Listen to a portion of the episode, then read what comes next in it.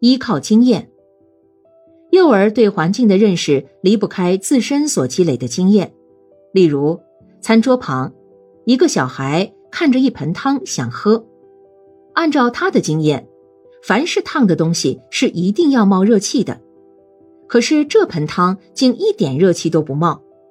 他用一只大汤匙盛了满满一池往嘴里送，突然他被烫得跳了起来。原来汤上边有一层油。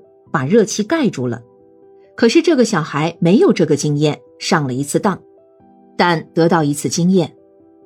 这个小男孩懂得了一条不冒热气的汤也可能是烫的，而且他模模糊糊了解到，由于油比水轻，所以要浮在水面上。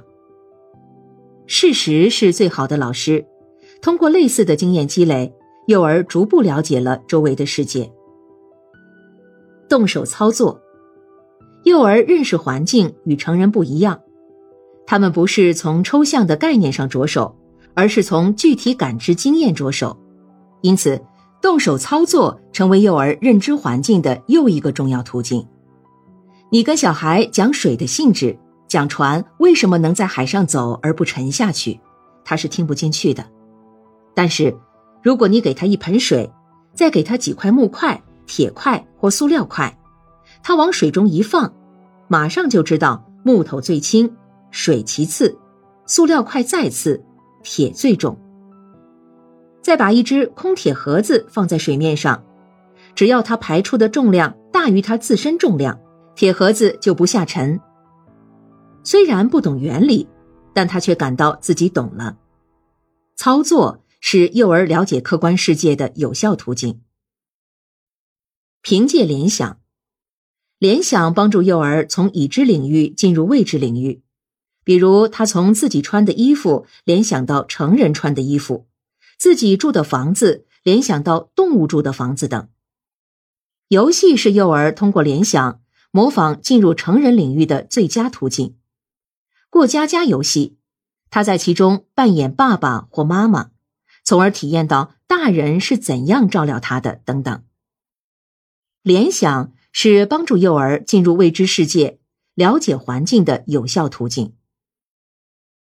借助权威，幼儿由于缺乏基本的知识和经验，对周围的环境总是感到一种陌生感，有时还会处于一种不知所措的状态。在这种情况下，他们总是从成人处寻求一种支持和保护，并依靠成人的力量参与到环境中去，诸如。幼儿在相互交谈时，常常会说“我爸爸说的”“我妈妈说的”，或者说是老师说的。这就是幼儿凭借成人、凭借权威的经验来了解世界。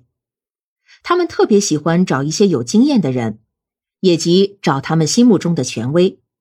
比如遇见解放军，就一定要他讲战斗故事；遇见猎人，就一定要他讲森林中的故事等。这类权威往往成为幼儿直接认知环境的依据和鉴别事物的标准。幼儿从他自身的经验出发，凭借这些具体的途径来了解周围的世界，了解周围的环境，并对周围的信息加工处理，使之符合自己内部的编码图示。